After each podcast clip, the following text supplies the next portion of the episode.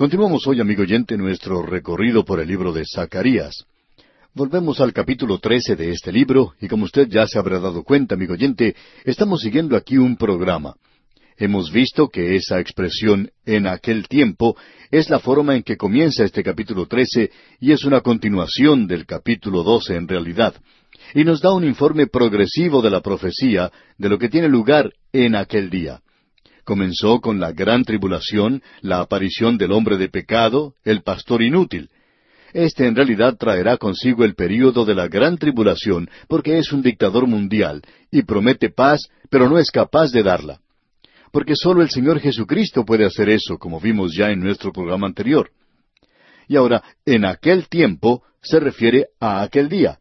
Y estamos hablando aquí de la segunda venida de Cristo, cuando habrá un manantial abierto para la casa de David y para los habitantes de Jerusalén, para la purificación del pecado y de la inmundicia. Es decir, este es aquel que fue traspasado. En el capítulo doce, versículo diez leímos, Y mirarán a mí a quien traspasaron. Él es aquel que murió. Y en la primera venida ellos le rechazaron, ellos no le esperaban. Esto fue algo muy cierto que ocurrió entonces. Luego, continuando en este capítulo trece, podemos ver que el versículo dos comienza diciendo, y en aquel día. Y eso se está volviendo ya un poco monótono, como dijimos en nuestro programa anterior. Y el versículo dos dice entonces, y en aquel día, dice Jehová de los ejércitos, quitaré de la tierra los nombres de las imágenes, y nunca más serán recordados. Y también haré cortar de la tierra a los profetas y al espíritu de inmundicia. Tratamos este tema un poco en nuestro programa anterior. Él va a quitar los ídolos. Y queremos leer en relación con esto un versículo en las Escrituras que encontramos allá en el capítulo 19 del libro de Apocalipsis. Y quisiéramos leer allí el versículo 20 que dice, Y la bestia fue apresada, y con ella el falso profeta que había hecho delante de ella las señales con las cuales había engañado a los que recibieron la marca de la bestia y habían adorado su imagen. Estos dos fueron lanzados vivos dentro de un lago de fuego que arde con azufre. Aparentemente, la referencia a los demonios en aquella ocasión y al espíritu de inmundicia que se menciona en Zacarías, creemos que estos espíritus de inmundicia en realidad se refieren a todos los demonios en todo el mundo, no sencillamente a esta tierra en particular. Pero esta será una expulsión final de ellos, y serán cortados para siempre. Y es lógico creer que en aquel tiempo, en el libro de Apocalipsis, el diablo es ese espíritu que es arrojado en ese abismo profundo. Y luego tenemos aquí el falso profeta y la bestia, es decir, al anticristo. Y ellos son arrojados en el lago de fuego.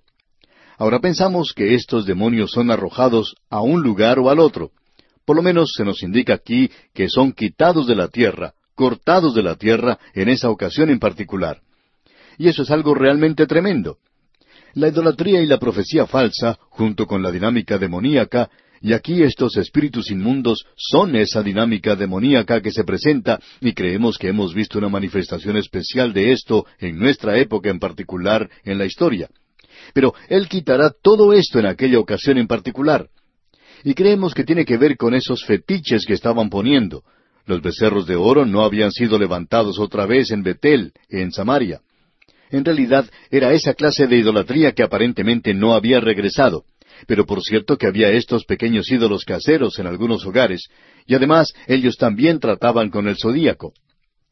Ahora, en el día de hoy estamos apreciando un regreso a esta clase de cosas. Uno pensaría que somos producto del paganismo, y que habiendo salido de esto, el mundo no regresaría otra vez allí, pero el mundo está regresando a esto porque gradualmente estamos avanzando hacia las tinieblas nuevamente, a causa de la falta de conocimiento de la palabra de Dios. Ese es el cuadro que se nos presenta aquí. Y esa es la explicación de por qué vemos estas dinámicas demoníacas manifestadas en nuestro propio día. Y eso es lo que le da energía al ocultismo del presente. Y allí no hace falta la energía en relación con esto. Ahora, esto quiere decir aquí que es una terminación total y completa de la idolatría, y que también se corta completamente a los demonios, y debemos decir que esto cubre en realidad toda la tierra. Veamos ahora lo que nos dicen los versículos tres y cuatro de este capítulo trece de Zacarías. Y acontecerá que cuando alguno profetizare aún, le dirán su padre y su madre que lo engendraron, no vivirás porque has hablado mentira en el nombre de Jehová, y su padre y su madre que lo engendraron le traspasarán cuando profetizare. Y sucederá en aquel tiempo que todos los profetas se avergonzarán de su visión cuando profetizaren, ni nunca más vestirán el manto velloso para mentir. Hay dos cosas que nos interesan aquí en esta porción. La realidad es que esos profetas, cuando regrese el Señor, se sentirán avergonzados de tratar de profetizar en esa época en particular.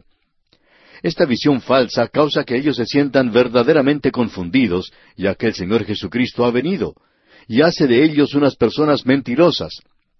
La segunda cosa que nos damos cuenta aquí es ese manto que ellos están usando. Aquí se le llama el manto velloso para mentir. Y los profetas utilizaban eso en Israel, y era un manto, como se explica aquí, lleno de vellos. Es esa clase de ropa que uno encuentra mencionada en otras partes en la Escritura. Esaú era una persona muy vellosa, y él se asemejaba a esa clase de persona. Parecería como que él estuviera usando un manto velloso. Y también debemos decir que Elías utilizaba un manto como este para sí mismo. Recuerda usted que este fue el manto que cayó sobre Eliseo. Así es que lo que tenemos aquí no es algo completamente nuevo, sino algo de lo cual ya tenemos conocimiento. Y se menciona aquí que estas son cosas que serán quitadas. Ahora, ¿por qué? Bueno, las profecías se acabarán, dice el apóstol Pablo en su primera carta a los Corintios capítulo 13 versículo 8. Ya se habrá cumplido todo. Y estos profetas aquí serán hechos mentirosos y sus profecías no se cumplirán. Ahora en el versículo cinco de este capítulo trece de Zacarías leemos Y dirá No soy profeta, labrador soy de la tierra, pues he estado en el campo desde mi juventud. Es decir, que el trabajo, la tarea del profeta, ya no existirá más en Israel. Aquellos hombres que eran profetas falsos van a tener que regresar a trabajar la tierra, a ser labradores.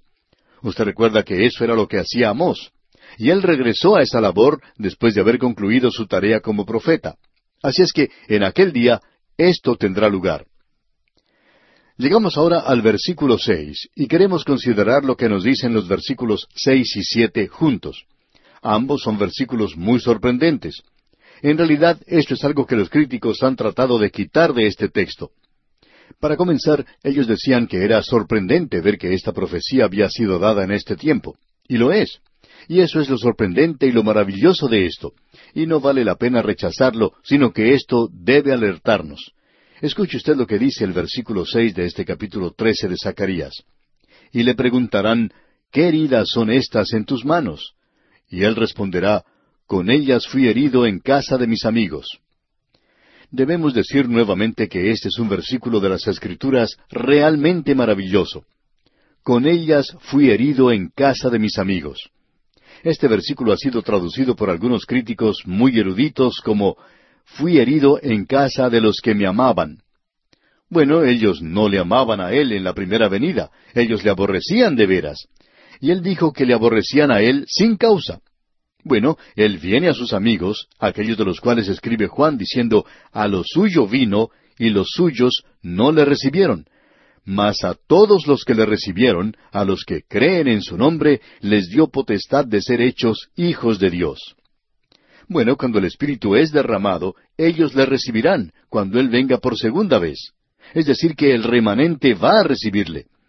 Y ellos se preguntarán, ¿qué heridas son estas en tus manos?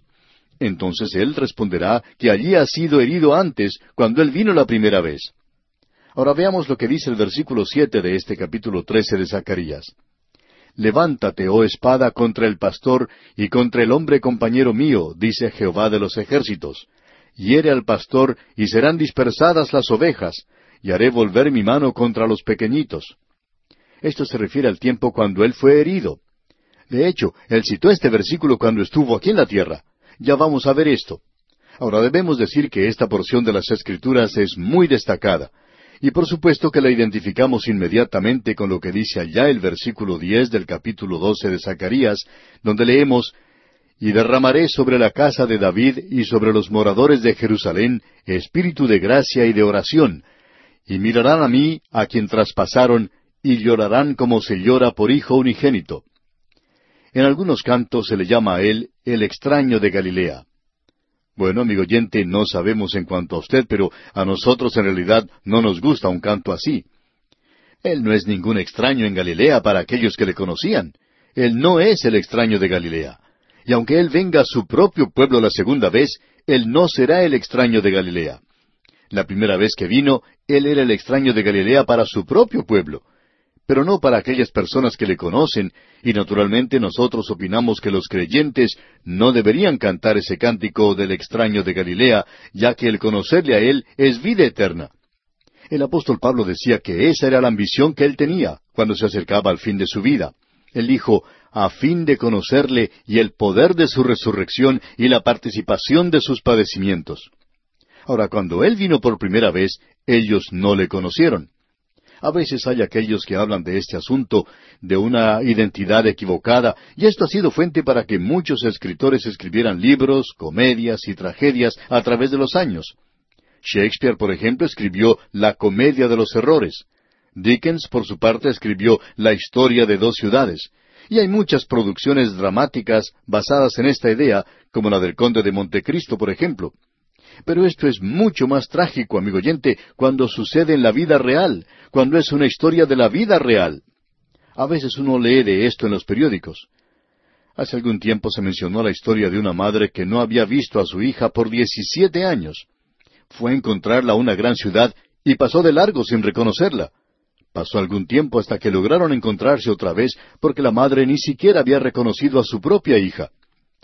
También había una madre que no había visto a su hija desde que ésta era una niña. No la había conocido para nada. Y creemos que la tragedia más grande es expresada en solamente unas pocas palabras. A lo suyo vino y los suyos no le recibieron. ¿Qué cuadro este que tenemos aquí, amigo oyente? Y usted recuerda que Juan el Bautista mencionó esto cuando dijo allá en el capítulo uno del Evangelio según San Juan, versículo veintiséis, Yo bautizo con agua, mas en medio de vosotros está uno a quien vosotros no conocéis. Y el Señor Jesucristo mismo dijo, Porque vosotros no conocéis el tiempo de vuestra visitación. ¡Qué declaración más tremenda es, amigo oyente! Luego el apóstol Pablo en su segunda epístola a los Corintios capítulo tres versículos catorce y quince dice, Pero el entendimiento de ellos se embotó, porque hasta el día de hoy, cuando leen el antiguo pacto, les queda el mismo velo no descubierto, el cual por Cristo es quitado. Y aún hasta el día de hoy, cuando se lea a Moisés, el velo está puesto sobre el corazón de ellos. Y usted puede notar que este velo se encuentra sobre sus corazones, y puede darse cuenta que cuando es quitado, cuando el corazón está correcto, uno puede volverse a Él. Él es extraño solamente para con aquellos que no le conocen como Salvador. De eso es, por tanto, de lo que nos está hablando aquí Zacarías. Así es que, en su primera venida, ellos no le conocieron, pero hubo redención. Y esa es la palabra principal de su primera venida. Y revelación es la palabra principal de su segunda venida. Fue reconciliación en su primera venida reconocimiento en su segunda venida. Fue coronación en su primera venida, identificación en su segunda venida. Fue algo místico en su primera venida y será una manifestación en su segunda venida. En su primera venida fue propiciación, en su segunda venida será proclamación. ¿Qué cuadro el que tenemos aquí de esto, amigo oyente? No nos sorprende entonces que él hablando con sus discípulos les preguntaron quién creían ellos que él era. Y fue Pedro el que habló por los demás y dijo, Tú eres el Cristo, el Hijo del Dios viviente. Y le preguntarán, dice aquel versículo seis de este capítulo trece de Zacarías, ¿qué heridas son estas en tus manos? Y él responderá, Con ellas fui herido en casa de mis amigos. Vine a los míos propios. La mujer samaritana le dijo, ¿Cómo tú, siendo judío, me pides a mí de beber? Y usted recuerda que él también le dijo a sus discípulos, Id antes a las ovejas perdidas de la casa de Israel. Y al remanente en aquel entonces le había aceptado y le había recibido, pero era sólo un remanente. Y será un remanente en su segunda venida también. Pensamos que será un remanente mucho más grande, pero será un remanente porque en ese tiempo el Espíritu de Dios será derramado, y eso hasta el presente no ha ocurrido. El Espíritu Santo vino en el día de Pentecostés y se derramó sobre unas ciento veinte personas, y fue un día de fiesta en Jerusalén. Y había muchas otras personas en ese lugar.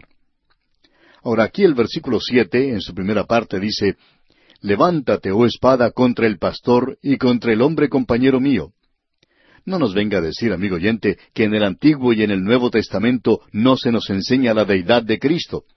Aquí se le llama compañero mío. Él es igual a mí. Y luego sigue diciendo aquí este versículo siete, hiere al pastor y serán dispersadas las ovejas, y haré volver mi mano contra los pequeñitos. ¿Quién hubiera pensado que esto se refiriera al mismo Señor Jesucristo? pero es una referencia a Él, porque cuando uno lee lo que dice el Evangelio según San Mateo capítulo 26, versículo 31, se puede dar cuenta de eso. Allí entonces encontramos que dice, Entonces Jesús les dijo, Todos vosotros os escandalizaréis de mí esta noche, porque escrito está, Heriré al pastor, y las ovejas del rebaño serán dispersadas. Él ha aplicado esto a sí mismo. Así es que el Señor Jesucristo está diciendo esto aquí y aquellos que niegan que Dios tiene un propósito futuro para Israel, pues debemos decirle que en esta serie de profecías tenemos aquello que se relaciona con la primera y con la segunda venida de Cristo. ¿Y acaso el Señor Jesucristo mintió? Él está diciendo aquí que Zacarías estaba refiriéndose a él cuando dijo, heriré al pastor y las ovejas del rebaño serán dispersadas. Y cuando Él venga la segunda vez, ellos dirán, ¿qué heridas son estas en tus manos? Y él responderá, Con ellas fui herido en casa de mis amigos. Y luego la profecía continúa porque ellos le van a conocer. Y él dice en el capítulo doce que ese será el gran día de arrepentimiento. Y ahora en el versículo ocho del capítulo trece de Zacarías leemos, Y acontecerá en toda la tierra, dice Jehová, que las dos terceras partes serán cortadas en ella y se perderán, mas la tercera quedará en ella. Creemos que esto es en referencia al remanente, la tercera quedará en ella. Y luego el versículo nueve dice, Y meteré en el fuego a la tercera parte, y los fundiré como se funde la plata, y los probaré como se prueba el oro. Él invocará mi nombre, y yo le oiré, y diré, Pueblo mío, y él dirá, Jehová es mi Dios. ¿No le parece esta una declaración maravillosa, amigo oyente? Esa es la razón por la cual esos ciento cuarenta y cuatro mil son sellados en el momento de la gran tribulación. Estos son aquellos que tomarán una posición entonces. Estos son aquellos que van a ser fieles a Él.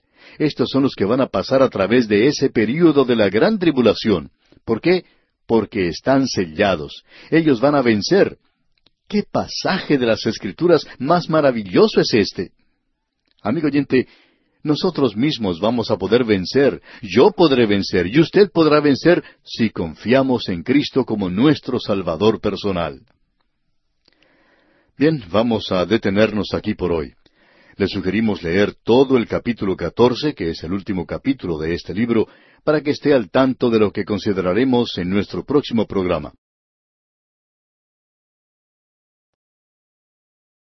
Continuamos hoy, amigo oyente, nuestro viaje por el libro de Zacarías, y nos corresponde hoy el último capítulo de este libro. Y en este capítulo, en realidad, continúa y concluye la segunda división que hemos tenido aquí al final de este libro. Hemos tenido la última sección en el bosquejo que presentamos anteriormente, y hemos dividido esta última sección según las cargas proféticas que comienzan con el capítulo nueve hasta el capítulo catorce. Luego tenemos los aspectos proféticos o la primera carga que estaba relacionada con la primera venida de Cristo. Y en esta última sección que comenzó allá con el capítulo 12 y que concluye aquí en el capítulo 14, tenemos los aspectos proféticos relacionados con la segunda venida de Cristo. Ahora, en este último capítulo podemos ver que todo se reúne y se le da punto final a los asuntos que podrían haber estado sueltos. Llamamos a este capítulo características y hechos relacionados con la venida de Cristo a la tierra. Amigo oyente, lo interesante es que aquí tenemos un programa muy definido presentado por Zacarías. Y eso ha ocurrido en las tres divisiones principales. Vimos las diez visiones, luego el interludio histórico, y ahora en esta última sección principal tenemos las profecías. Y siempre comenzamos en el punto donde Israel se encontraba en esa ocasión en particular, y con cierto número de dificultades. Y luego continúa a través de la conversión nacional de Israel cuando la nación se volverá a Dios con el derramamiento del Espíritu de Dios. Y eso prepara la escena para el regreso del Mesías, porque en esa ocasión ellos habrán entrado ya al período de la gran tribulación. Ahora, este último capítulo es un capítulo culminante, pero también continúa este programa entero que se nos ha presentado aquí en Zacarías, y por esa razón, amigo oyente, esta es la sección que nos lleva al establecimiento del reino en la segunda venida de Cristo. Esto lo hemos podido apreciar en cada una de las divisiones principales. En otras palabras, Zacarías está animando a la gente de aquel día a que mire hacia el futuro. Y él bosqueja ese programa. Por tanto, en esta sección que tenemos aquí ante nosotros en el capítulo 14, hay ciertas cosas que necesitamos aclarar en cuanto a ella. La primera es que es totalmente profética, es completamente profética. Y luego, lo otro es que no hay profecía para el día presente, para esta edad en la cual estamos viviendo. Él está hablando aquí del fin de la era que introduce el reino. Y uno puede encontrar que muchos comentaristas, especialmente aquellos que son altamente críticos, y creemos que la gran mayoría de los amilenaristas siguen el mismo plan y propósito, enseñan que esto no habla en realidad de profecía, y que esto no es algo literal, y que puede ser ubicado en la edad presente. Y amigo oyente, esa es una interpretación muy extraña. Lowe y DeWitt un par de comentaristas liberales que pertenecían a este grupo, ambos decían que este capítulo desafía toda aplicación histórica. Y amigo oyente, podemos decir un amén a eso. Por tanto, podemos decir que la totalidad de este capítulo es profético. Es decir, que es profético desde el punto de vista donde nos encontramos hoy y mira hacia el futuro. Y la única interpretación que puede satisfacer es una interpretación literal. Esa es la única que puede darle significado. Y cualquier interpretación puede estar en armonía con el contexto. Ya hemos dicho a través de todo esto que en interpretar profecía o en interpretar la escritura en cualquier parte, uno no puede despreciar o dejar de lado el contexto anterior y posterior. Y también uno tiene que interpretar esto en armonía con el espíritu y sentimiento de toda la palabra de Dios. Uno no puede tomar esto y aquello y llegar así a una interpretación cualquiera que no tenga ninguna base en los hechos. Debemos decir, amigo oyente, que este pasaje es un pasaje muy, pero muy importante de las Escrituras, porque demuestra que existe una diferencia entre la interpretación literal y esa idea de espiritualizar y hacer algo místico como hacen muchas personas y que en realidad no tiene ningún significado práctico. Esta no es una connotación incomprensible u oscura que hace de esto algo alegórico, algo místico o algo que en realidad puede desaparecer en el aire. Esta gente trata de hacerlo desaparecer en lugar de explicarlo. Y de paso queremos hacer aquí una sugerencia, y quizá no sea una sugerencia que resulte agradable para ciertas personas. ¿Quiere usted en realidad conocer la posición que tiene algún pastor del cual usted no está muy seguro, ya sea en la radio o en la ciudad o en algún pueblo donde usted viva? Si usted quiere realmente conocer cuáles son sus creencias, puede tomar este capítulo catorce de Zacarías y llevárselo a él y pedirle que se lo explique. Usted descubrirá muy pronto lo que ese hombre verdaderamente cree cuando analice este capítulo catorce de Zacarías. Uno podría pensar que esto es una mala jugada, pero esta es la razón por la cual ciertos comentaristas, los liberales, esos grandes eruditos del pasado como Angstenberg, por ejemplo, se refiere al capítulo catorce de Zacarías como que pertenece a la era mesiánica. Bueno, lo que él en realidad quiere decir es que se refiere al período de la iglesia. Y uno nunca puede ubicar esto en este período por más que trate de hacerlo. Esa es la razón por la cual no entra en mucho detalle. Y también Leupold, otro erudito liberal destacado, dice que estos versículos no se pueden aplicar, por tanto, a ninguna situación. Ellos no describen un sitio, una captura y una cautividad que en realidad tuvo lugar. Por medio de una figura, ellos describen una situación que se obtiene continuamente a través del tiempo o período del Nuevo Testamento. Dicen que el pueblo de Dios deberá ser antagonizado continuamente, pero que deberá sufrir adversidades amargas a manos de sus enemigos y como consecuencia deberán ser humillados. Pero que siempre habrá un remanente que no perecerá y que no será demasiado pequeño. Ahora esa es una cita que acabamos de mencionar y queremos preguntarle, amigo oyente, ¿qué es lo que él quiere decir con esto? Bueno, lo que él quiere decir en realidad es que no sabe qué hacer con este capítulo. Así es que lo que hacen es espiritualizarlo y desparramarlo como mantequilla en la tostada y se derretirá de la misma manera. Amigo oyente, estos versículos que tenemos ante nosotros no son sólo figurativos y no se aplican solamente a la época del Nuevo Testamento. Y ese remanente del cual se habla aquí se nos ha presentado claramente que es el remanente judío del cual él está hablando. Y esto es algo completamente escatológico. Ahora, con eso de antecedente, vamos a entrar ahora al texto que tenemos ante nosotros y vamos a observar lo que nos dice. El primer versículo del capítulo catorce de Zacarías dice, He aquí el día de Jehová viene, y en medio de ti serán repartidos tus despojos.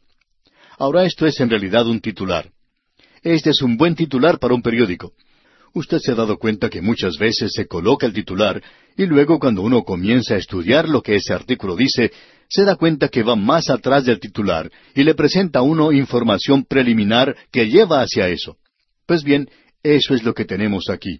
Pero usted puede notar que dice, He aquí, el día de Jehová viene.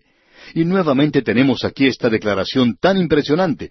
Pero vamos a ver que en estos primeros tres versículos de este capítulo tenemos lo que se llama el último sitio de Jerusalén. Eso es aquello que tenemos ante nosotros. Y luego tenemos cuatro versículos que siguen a esto, del versículo cuatro al versículo siete, el advenimiento personal del Mesías. Ahora, todo eso lo hemos tenido ya en los otros capítulos de este libro. Pero ahora se nos presenta esto desde un ángulo un poquito diferente. Por ejemplo, el período de la gran tribulación y el sitio de Jerusalén. Y eso es lo que tenemos aquí. Bueno, esto lo habíamos visto antes. Lo que era importante en los otros pasajes era la liberación que llegó, y que Zacarías lo estaba presentando a la gente para darle ánimo. Pero aquí podemos ver cuán trágico esto va a ser durante ese período del día de Jehová. Esto comienza en las tinieblas. Y eso es algo que Joel había dicho ya, usted recuerda, y él dijo, el día de tinieblas y de oscuridad. Así es el día de Jehová, comienza con las tinieblas. Y es difícil para nosotros comprender la desesperanza y la desesperación de la gente en aquel período. De modo que ese día de Jehová es el titular que se coloca aquí. Y para esta hora nosotros ya deberíamos saber algo en cuanto a esto. Ahora, la expresión hebrea que se utiliza aquí es Yom Bale Yao. Y mi hebreo no es tan bueno que digamos. Y queremos mencionar esto para que se dé cuenta que esta es la expresión que es utilizada aquí como titular. Se refiere a este día que vendrá y que aún se encuentra en el futuro cuando la iglesia sea quitada y el anticristo introduzca la gran tribulación. El mundo creerá que él está introduciendo el milenio. Y ya ha habido muchos líderes fundamentales que han pensado que ellos iban a ser aquellos que iban a introducir el milenio. Pero amigo oyente, ninguno de ellos pudo ni siquiera acercarse a lo que es el milenio. Pero eso no hace que el siguiente candidato también trate de hacer lo mismo. Bueno, ninguno de ellos podrá hacerlo. Como dijimos en la oportunidad anterior, solo el Señor Jesucristo puede hacerlo. Ahora, este versículo uno aquí, de este capítulo catorce de Zacarías, comienza diciendo, He aquí el día de Jehová viene. Es de Jehová, y en medio de ti serán repartidos tus despojos. Y esto demuestra que el enemigo nuevamente se apoderará de Jerusalén. Este es el último sitio. Luego en el versículo dos dice, Porque yo reuniré a todas las naciones para combatir contra Jerusalén, y la ciudad será tomada, y serán saqueadas las casas y violadas las mujeres, y la mitad de la ciudad irá en cautiverio, mas el resto del pueblo no será cortado de la ciudad. Este es el último sitio y no es un cuadro muy hermoso que se nos presenta aquí. El enemigo se apoderará de la ciudad. Y cuando él habla aquí de todas las naciones, pensamos que cada nación tendrá un representante aquí. Uno pregunta, ¿cómo puede hacerse eso? Bueno, ¿qué es lo que tenemos hoy en las Naciones Unidas? Tenemos la misma cosa. Y en aquella zona, en este mismo instante, hay fuerzas de las Naciones Unidas. Son soldados de diferentes naciones que pertenecen a las Naciones Unidas y están allí para interponerse entre Israel y sus enemigos. Será diferente en aquel día, pero será un ejército formado por aquellos que representan a todas las naciones. Y ellos vienen contra Jerusalén y se van a apoderar de Jerusalén. Y luego en este versículo se nos dice, serán saqueadas las casas y violadas las mujeres, y la mitad de la ciudad irá en cautiverio mas el resto del pueblo no será cortado de la ciudad. Aparentemente estos podrán escapar. Hay quienes creen, y entre ellos nosotros, que probablemente ellos irán a refugiarse a esa ciudad esculpida en la roca llamada Petra. Pero Mesada puede ser un buen lugar, donde ellos ya fueron antes en el tiempo de Tito. El único problema es que ese lugar sería un buen objetivo para los bombarderos si ellos fueran a Mesada. Así es que bien podría ser esta ciudad enclavada en la roca eh, de Petra. No creemos que podamos ser dogmáticos en cuanto a muchas de estas cosas, en las cuales la Escritura no nos presenta algo muy claro. Seamos dogmáticos, sí, en cuanto a las cosas que la palabra de Dios tiene que decir. Esto es en verdad algo muy triste que se ha revelado a esta gente, es decir, que la ciudad va a ser tomada, que las casas serán saqueadas y las mujeres violadas. Estas son las tres cosas que se nos mencionan aquí. Luego en el versículo tres leemos, Después saldrá Jehová y peleará con aquellas naciones como peleó en el día de la batalla. Lo que aquí tenemos es en realidad el cuadro del libertador que vendrá. Es en esta ocasión que la ayuda de ellos no vendrá ni del norte, ni del sur, ni del oriente, ni del occidente, sino que la ayuda de ellos vendrá del Señor, quien hizo los cielos y la tierra.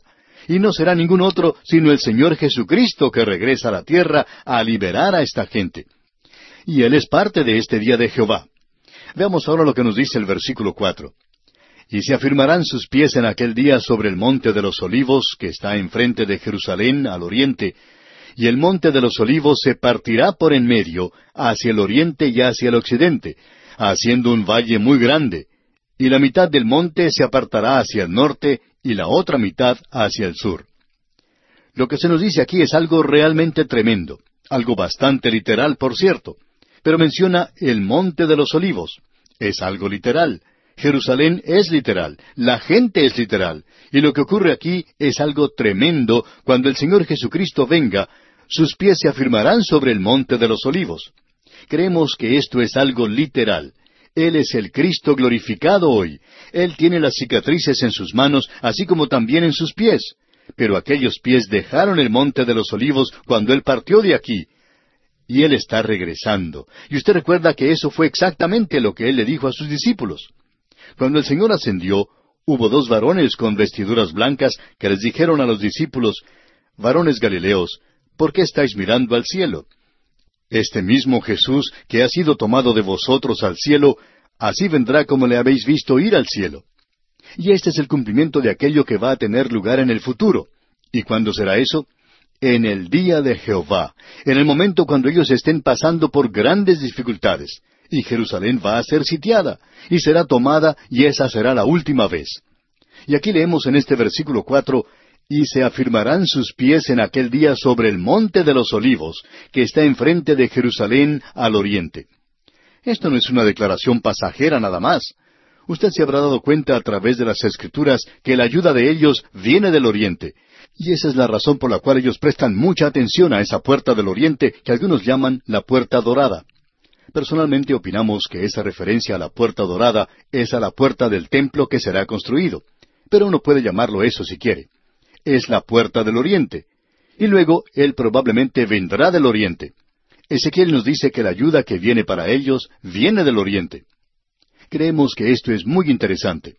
Hay unas ciudades que han estado del lado de Israel por mucho tiempo, y desde el mismo principio de Israel, pero son naciones que se encuentran en el occidente.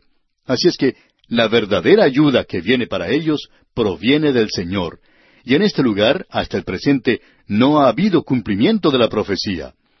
Amigo oyente, usted puede darse cuenta al observar esta profecía que lo que sucederá allí es que tendrá lugar un gran terremoto, y que esa montaña va a ser partida por el medio la mitad irá para el norte y la otra mitad para el sur.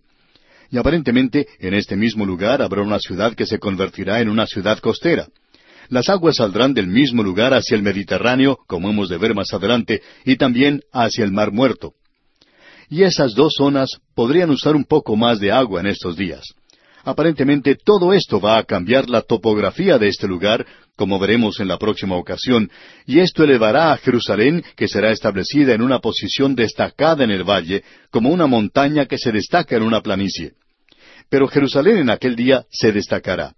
En el presente no se destaca de esa manera. Hay algunas montañas alrededor de Jerusalén que son más altas que Jerusalén misma.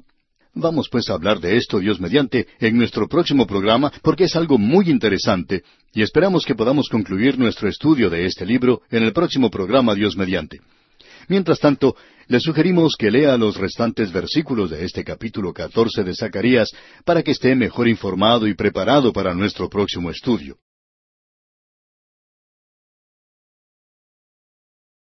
Continuamos hoy, amigo oyente, nuestro viaje por el libro de Zacarías.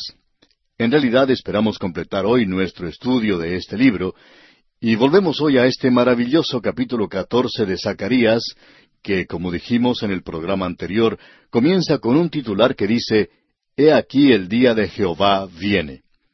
Y Zacarías comienza en forma retrospectiva y nos dice cómo eso sucedió, los pasos que se dieron. Primero, Jerusalén fue sitiada. Luego vinieron los enemigos por todas partes y no había ninguna ayuda a no ser que viniera del Señor. Y luego Él les dice en el versículo cinco, donde habla en cuanto a que el Señor vendrá a librarles, que cuando Él venga a ayudarles, Él pondrá sus pies, afirmará sus pies en el monte de los olivos. Y creemos que es mejor dejar que Zacarías diga lo que él quiere decir en este capítulo y no tratar de hacerle decir algo que se conforma a la así llamada interpretación espiritual, es decir, que se espiritualiza la palabra de Dios. Permitamos que Él nos diga lo que quiere decirnos. Cuando Él dice pies aquí, Él está hablando en cuanto a los pies y no en cuanto a las manos. Zacarías dice que se afirmarán sus pies en aquel día sobre el monte de los olivos.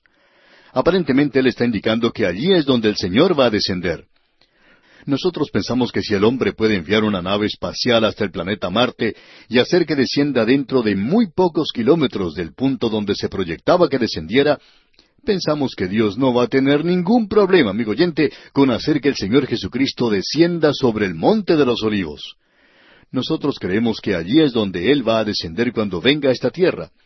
Desde allí fue donde Él partió, él partió desde el Monte de los Olivos y va a continuar desde el mismo punto donde se detuvo cuando ascendió al cielo. Él regresará al Monte de los Olivos, pero allí van a tener lugar unos grandes cambios físicos que son mencionados para nosotros aquí. En primer lugar, pudimos apreciar que habrá un gran terremoto que partirá el Monte de los Olivos en dos. Una parte irá hacia el norte y la otra parte hacia el sur, y allí se formará un gran valle, Debemos prestar atención al avanzar aquí en esta sección y se nos describirá por qué razón tiene lugar esto, ya que Jerusalén hoy está rodeada de un terreno muy accidentado. Y francamente hablando, no podemos pensar en ningún otro lugar que se le compare. Es muy áspero, accidentado. Uno puede ir hacia el norte, hacia el oriente, hacia el sur, y puede ir hacia el occidente y en cualquier otra dirección. Uno puede dirigirse hacia el sur, hacia Belén, y uno puede pensar que está viajando en uno de esos carritos que va por una montaña rusa. Sube y baja, sube y baja, una montaña tras otra. Y es áspero el terreno y accidentado, como hemos dicho. Y uno se dirige hacia el norte y encuentra la misma situación. Hacia el oriente también, un terreno áspero con grandes rocas, rocas de un tamaño tal que no se ve en otras partes. Y luego uno puede ir hacia Jericó, hacia el oriente, y eso también es un viaje bastante duro. Ahora se ha construido algunos caminos muy buenos y para el turista, por lo menos, hace que sea un viaje bastante agradable. Y el turista, por supuesto, no se da cuenta de lo áspero, de lo accidentado que es el terreno. Ahora allí se va a formar un gran valle. Eso se nos dice aquí en el versículo cinco. Leamos el versículo cinco de este capítulo catorce de Zacarías. Y huiréis al valle de los montes, porque el valle de los montes llegará hasta Sal, huiréis de la manera que huisteis por causa del terremoto en los días de Usías, rey de Judá. Y vendrá Jehová mi Dios, y con él todos los santos. Ahora aquí dice, y huiréis al valle de los montes. Y es por eso que hay muchos que creen que esto será en esa ciudad rocosa de Petra, que se encuentra en el antiguo país de Edom. Pero no estamos seguros de eso porque no se nos dice o no se nos indica eso aquí. El versículo cinco dice entonces, leamos otra vez, y huiréis al valle de los montes, porque el valle de los montes llegará hasta Asal. Huiréis de la manera que huisteis por causa del terremoto en los días de Usías, rey de Judá, y vendrá Jehová mi Dios, y con él todos los santos. Este pasaje de las Escrituras que tenemos ante nosotros, amigo oyente, es algo muy interesante. Es un cuadro de la venida, del regreso del Señor Jesucristo a la tierra. Tenemos esto también en el capítulo 19 de Apocalipsis. Allí podemos notar que seguirán los ejércitos del cielo, Y aquí se nos dice que todos los santos vendrán con él. Ahora queremos leer algunos versículos en las Escrituras y vamos a ver lo que nos dice el capítulo once de la epístola a los Romanos, el versículo veinticinco. Dice, Porque no quiero, hermanos, que ignoréis este misterio, para que no seáis arrogantes en cuanto a vosotros mismos, que ha acontecido a Israel endurecimiento en parte hasta que haya entrado la plenitud de los gentiles. Usted puede apreciar que este es el tiempo de la plenitud de los gentiles, cuando todos subirán como naciones contra Jerusalén. Luego en el versículo 26 de este mismo capítulo 11 de la epístola a los romanos leemos, Y luego todo Israel será salvo, como está escrito, vendrá de Sión el libertador que apartará de Jacob la impiedad podemos decir que definitivamente eso no ha sucedido todavía. La primera venida no satisface eso. Y el presente regreso a la tierra de Israel tampoco satisface ninguna de estas escrituras. Regresemos ahora a Zacarías capítulo 14 y veamos lo que nos dice el versículo 6. Y acontecerá que en ese día no habrá luz clara ni oscura. Ellos están pasando a través de un período del amanecer a la venida de Cristo para establecer su reino. Luego el versículo siete dice, Será un día, el cual es conocido de Jehová, que no será ni día ni noche, pero sucederá que al caer la tarde habrá luz. Creemos que aquí tenemos una referencia muy directa al día de Jehová, y no es un día de veinticuatro horas. Hemos llegado ahora a una nueva sección que creemos es algo maravilloso. Aquí tenemos el establecimiento del reino de Israel sobre la tierra. Notemos lo que dice ahora el versículo nueve de este capítulo catorce de Zacarías. Y Jehová será rey sobre toda la tierra. En aquel día Jehová será uno y uno su nombre. Este es otro de esos pasajes maravillosos de las escrituras que tenemos, y se refiere al día de Jehová. Se refiere al hecho de que el Señor será el rey. No hay ningún otro que no sea el Señor Jesucristo, por supuesto. Veamos ahora lo que nos dice Sofonías, capítulo tres, versículo nueve. En aquel tiempo devolveré yo a los pueblos pureza de labios, para que todos invoquen el nombre de Jehová, para que les sirvan de común consentimiento. Ahora esta expresión aquí, devolveré a los pueblos pureza de labios, indica que todos podrán hablar un mismo idioma. Como ya hemos dicho antes, no creemos que podamos ser categóricos en cuanto a ese idioma, el idioma fue dado como una barrera para la humanidad. Dios colocó eso como una barrera. Ningún muro podría edificarse más alto que el muro de una barrera de idioma. Y fue así como Él se permitió esparcir a la humanidad. Y luego, a través de los años, preparar la venida de un Salvador. Y hoy el Evangelio va en esos idiomas a través de todo el mundo. Y creemos que es una de las señales más grandes de que nos estamos dirigiendo hacia el fin de las edades. Bien, regresemos otra vez a algo que creemos es realmente maravilloso. Y es que habrá un solo idioma en aquel día. Y eso nos va a gustar mucho. No interesa cuál sea ese idioma. Todos hablaremos el mismo idioma, según creemos. Y lo mejor de todo es que no habrá necesidad de ir a un instituto de idiomas para aprenderlo. Ahora el versículo diez dice, Toda la tierra se volverá como llanura desde Jeba hasta Rimón al sur de Jerusalén. Observemos esto ahora por un momento porque según creemos, esto es algo muy importante, ya que estamos observando aquí lo que en realidad es la finalidad. Esto nos llevará hasta el fin. Pero antes creemos que debemos retroceder un poco, ya que no consideramos lo que nos decía el versículo ocho. Leamos el versículo ocho de este capítulo catorce de Zacarías. Acontecerá también en aquel día que saldrán de Jerusalén aguas vivas, la mitad de ellas hacia el mar oriental y la otra mitad hacia el mar occidental, en verano y en invierno. Aquí se hace referencia al mar muerto en primer lugar y luego al mar Mediterráneo. Es decir, que esta será una corriente de agua, una vertiente de agua viva. Y creemos que aquí se habla de agua en forma literal. Ahora, si usted quiere encontrar aquí una sugerencia a un agua espiritual, a un agua de vida, podemos decir que eso también puede ser cierto porque la ley saldrá de Jerusalén, la palabra de Dios saldrá de Jerusalén en aquel día. Pero aquí él está hablando literalmente del agua. Y luego el versículo nueve dice, Y Jehová será rey sobre toda la tierra. En aquel día Jehová será uno y uno su nombre. Un idioma, un Señor.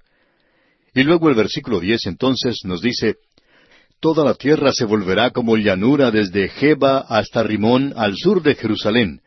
y ésta será enaltecida y habitada en su lugar desde la puerta de Benjamín hasta el lugar de la puerta primera, hasta la puerta del ángulo, y desde la torre de Ananeel hasta los lagares del rey.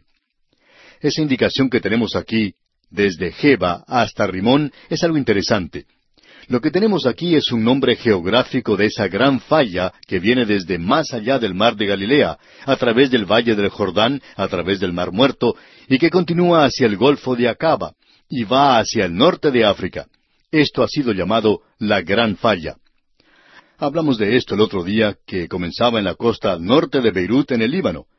Pues bien, Zacarías está diciendo que aquí va a haber otro gran valle que se va a parecer a este y nos dice que será desde Jeba hasta Rimón. Esto indica el terreno montañoso de la antigua tribu de Judá hasta la frontera con Simeón en el sur, y se dirige bien hacia el norte porque Jeba se encuentra en la tribu de Benjamín bien al norte. Ahora Rimón es un lugar que se encuentra a unos cincuenta y dos kilómetros al suroeste de Jerusalén. Así es que aquí tenemos un gran, un tremendo valle.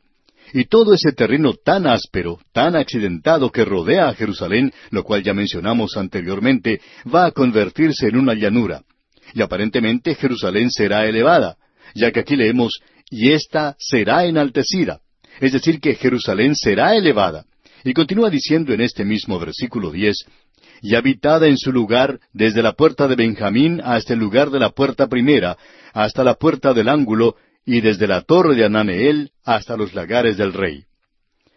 Ahora, cierto comentarista bíblico hace muchos años dijo, esto no puede ser algo literal porque nadie puede encontrar la torre de Ananeel. Pero lo interesante de esto es que los arqueólogos la han encontrado ahora, la han localizado. Así es que este hombre va a tener que presentar otra interpretación a esto. Luego en el versículo once de este capítulo catorce de Zacarías leemos y morarán en ella, y no habrá nunca más maldición, sino que Jerusalén será habitada confiadamente. Bueno, esta será la primera ocasión en la historia de esta ciudad en que va a ser un lugar donde se puede vivir seguro. No lo es en el presente, nunca ha sido eso. Es un lugar muy sensible, muy tierno. Es el lugar más sensible de todo el universo. Ahora el milenio ha llegado. El Señor Jesucristo ha venido. Sus pies han tocado el monte de los olivos, y han tenido lugar esos grandes cambios físicos. Ahora ellos han de poder morar en Jerusalén confiadamente, es decir, que la paz ha venido a la tierra por primera vez.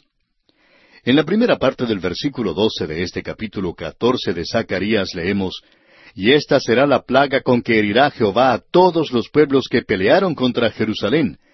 La carne de ellos se corromperá, estando ellos sobre sus pies. Esta es una muerte viviente la que tendrá lugar. Y cuando veamos lo que dice allá en el libro de Apocalipsis, vamos a notar que tiene lugar durante el período de la gran tribulación. Y luego sigue diciendo, y se consumirán en las cuencas sus ojos, y la lengua se les deshará en su boca. Y eso, amigo oyente, es algo verdaderamente terrible. Luego en el versículo trece continúa diciendo, Y acontecerá en aquel día que habrá entre ellos gran pánico enviado por Jehová, y trabará cada uno de la mano de su compañero, y levantará su mano contra la mano de su compañero. Es decir, que lo que hará que eso suceda, que hará posible para el enemigo apoderarse de la ciudad, es que la gente que mora en ese lugar provocará una tremenda revolución en la ciudad. Luego el versículo catorce nos dice, Y Judá también peleará en Jerusalén, y serán reunidas las riquezas de todas las naciones de alrededor, oro y plata y ropas de vestir en gran abundancia. En otras partes de la profecía se nos dice que como ellos sacaron de Egipto grandes riquezas en los días de Moisés, ellos lo harán cuando regresen a aquella tierra, es decir, cuando Dios les haga regresar. Y en el versículo quince continuamos leyendo, Así también será la plaga de los caballos, de los mulos, de los camellos, de los asnos y de todas las bestias que estuvieron en aquellos campamentos. Y llegamos ahora al reino en contraste con el establecimiento del mismo. Porque al venir Cristo a la tierra, Él domina toda la injusticia, toda rebelión. Veamos ahora lo que nos dice aquí el versículo 16 de este capítulo 14 de Zacarías. Y todos los que sobrevivieron de las naciones que vinieron contra Jerusalén subirán de año en año para adorar al Rey, a Jehová de los ejércitos, y a celebrar la fiesta de los tabernáculos. Tenemos lo mismo expresado allá en el libro de Isaías, capítulo 66, versículo 19. Y amigo oyente, la profecía no es de interpretación privada. Eso debe entrar en el programa o no sirve para nada. Y esto significa que después que sea controlada o que sea dominada esa rebelión adentro y las naciones que están en rebelión contra Dios, habrá muchas personas en esas naciones. En otras palabras, no solo habrá un remanente de Israel salvo, sino un remanente de cada una de las naciones de los gentiles. Y ellos serán los que entran. Ellos subirán a Jerusalén. Y nuevamente debemos decir que habrá grandes cambios, no solo físicamente, sino también espiritualmente, y en cada aspecto de la vida. Pero el asunto de testificar por Dios es algo diferente en el milenio. Amigo oyente, en el día de hoy se nos ha dicho que debemos comenzar en Jerusalén e ir hasta lo último de la tierra. Aquí vemos que ellos suben a Jerusalén. Eso es lo que hicieron antes que el Señor viniera y muriera en la cruz. Y luego les dijo, ahora vayan hasta el fin de la tierra, hasta lo último de la tierra con este mensaje. Ahora notemos lo que dice aquí. Subirán de año en año para adorar al Rey, a Jehová de los ejércitos, y a celebrar la fiesta de los tabernáculos. Esa es la fiesta que ellos celebraron cuando salieron de Egipto. Ellos la celebran porque han sido sacados de los fines de la tierra y llevados de nuevo a Jerusalén. Y luego en el versículo 17 leemos, Y acontecerá que los de las familias de la tierra que no subieren a Jerusalén para adorar al Rey, Jehová de los ejércitos, no vendrá sobre ellos lluvia. Ahora alguien va a decir, bueno, yo pensaba que esto era el milenio. Sí, amigo oyente, lo es. Pero el milenio es un tiempo de prueba, de aquellos en esta gran multitud de ese remanente y creemos que muchos de ellos se volverán a Dios. Y esto es lo mismo que ser miembro de una iglesia. No todos los miembros de una iglesia son creyentes. Y ese período del milenio es también tiempo de prueba.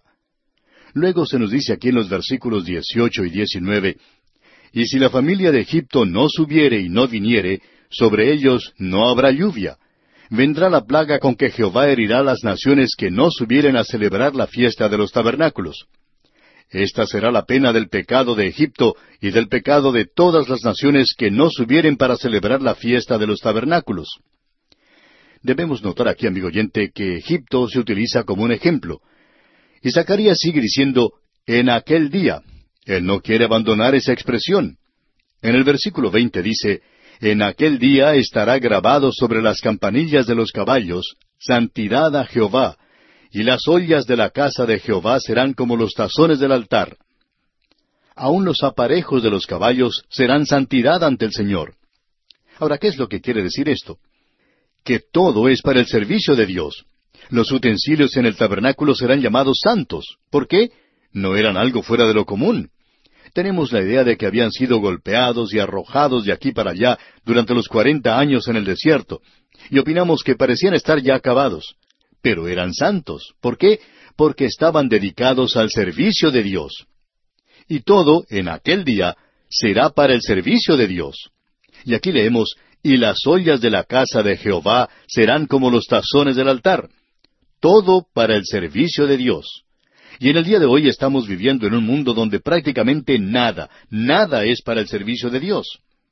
Y en el versículo 21, el versículo final de este capítulo 14 de Zacarías, leemos, Y toda olla en Jerusalén y Judá será consagrada a Jehová de los ejércitos, y todos los que sacrificaren vendrán y tomarán de ellas, y cocerán en ellas, y no habrá en aquel día más mercader en la casa de Jehová de los ejércitos. Piensa en esto, amigo que nos escucha esa olla que usted usa para cocinar todos los días, todo será dedicado al servicio de Dios en aquel día. Todo es dedicado a Él. Aquí dice, y toda olla en Jerusalén y Judá será consagrada a Jehová de los ejércitos, y todos los que sacrificaren vendrán y tomarán de ellas y cocerán en ellas, y no habrá en aquel día más mercader en la casa de Jehová de los ejércitos. Esto indica que todos los hipócritas serán quitados. Esto indica que todos los incrédulos serán quitados. Y no habrá nadie en el servicio de Dios a menos que pertenezca a Él. Este será el milenio, amigo oyente. ¡Qué cuadro más glorioso el que tenemos aquí! Esta es la gran final y el clímax de la profecía de Zacarías.